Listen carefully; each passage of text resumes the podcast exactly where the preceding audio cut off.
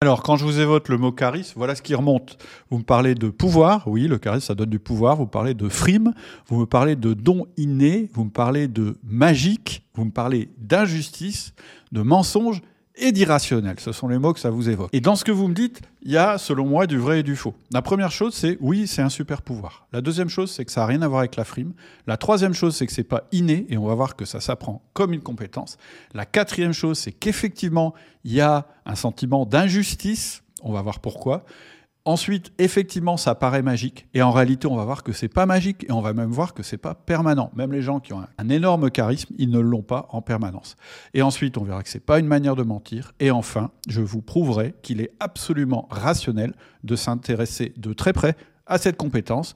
Et je vous expliquerai pourquoi. Le premier point que je voudrais souligner, c'est que oui, la vie est injuste. Et plus clairement, la vie est injuste pour ceux qui n'ont pas de charisme. Je vais te poser une première question. Est-ce que tu penses que ton apparence joue sur ta carrière de manager? Et si tu ne crois que ce n'est pas le cas, tu vas halluciner. C'est l'université de Cornwall qui révèle que lorsqu'un accusé passe devant un jury, ce dernier se montre toujours plus clément avec les personnes jugées attractives. Pire encore, une autre étude prouve que l'être humain a tendance à assimiler la beauté avec l'intelligence, ce qui est absurde, on est bien d'accord. Si tu veux les liens et les références de ces études, il suffit de cliquer dans le lien qui est en dessous. Mais de toute façon, T'as pas besoin d'études pour savoir ça. Je pense qu'autour de toi, tu as remarqué cette injustice. Tu as remarqué qu'il y a des gens qui bossent bien moins que toi, qui sont sûrement moins intelligents que toi autour de toi, qui ont moins de compétences, qui sont même moins engagés dans l'entreprise, qui réussissent mieux que toi à faire avancer leur carrière. Tu verras aussi que manager, c'est pas que une question de compétences. Il y a aussi ce petit truc en plus. Mais ce petit truc en plus, en fait, c'est le code de triche de l'entreprise. C'est ce truc qui va permettre de démultiplier tes pouvoirs, c'est-à-dire tes compétences que tu as ça. Je dis pas que dans une entreprise, on va réussir qu'avec le charisme. Ce que je dis, c'est que on ne peut pas réussir sans le charisme, ce qui n'est pas la même chose.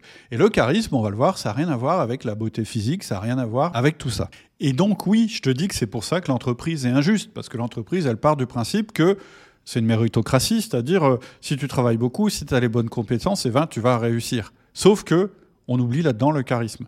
Et en fait, ça peut te paraître injuste, mais le jour où tu comprends comment ça fonctionne, le, charisme, et que tu l'utilises à ton avantage, tu vas trouver ça beaucoup moins injuste. Pourquoi? Parce que c'est une compétence comme les autres. Et donc la règle qui est que plus on a de compétences, plus on réussit, elle est toujours valable. Il faut simplement considérer le charisme comme une compétence. Maintenant, à quoi ça sert le charisme concrètement? En fait, le charisme, ça va te servir dans toutes les situations où tu as besoin de persuader les gens plutôt que de les convaincre. C'est-à-dire à chaque fois que tu vas devoir parler à leur cœur plutôt qu'à leur tête. Ça va te servir aussi à chaque fois que tu veux agir rapidement et entraîner les gens rapidement, quand tu n'as pas le temps de parler individuellement à chaque personne pendant longtemps.